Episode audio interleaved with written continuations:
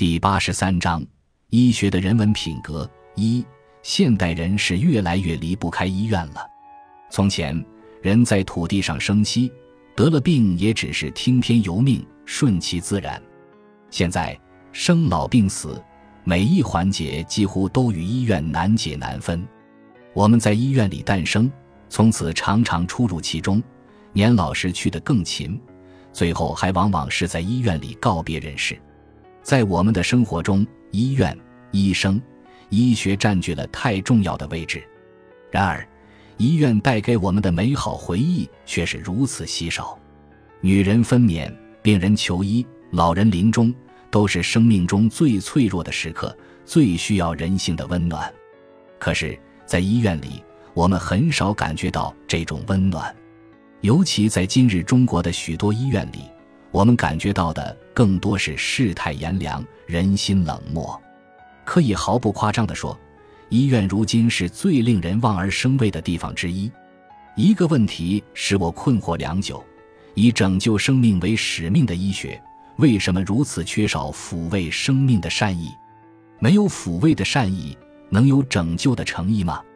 正是在这困惑中，甚至困惑已经变成了愤慨，愤慨已经变成了无奈和淡漠的时候，我读到了刘易斯·托马斯所著《最年轻的科学：观察科学的札记》一书，真有荒漠与甘泉之感。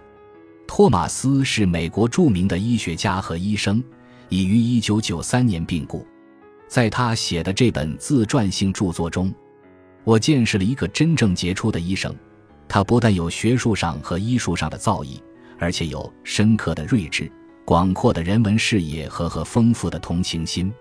诺贝尔物理奖得主费因曼常言：“科学这把钥匙，既可开启天堂大门，也可开启地狱大门。究竟打开哪扇门，则有赖于人文指导。”我相信，医学要能真正造福人类，也必须具备人文品格。当然。医学的人文品格是由那些研究和运用它的人赋予它的，也就是说，前提是要拥有许多像托马斯这样的具备人文素养的医学家和医生。托马斯倡导和率先实施了医学和哲学博士双学位教育计划，正显示了他在这方面的眼光。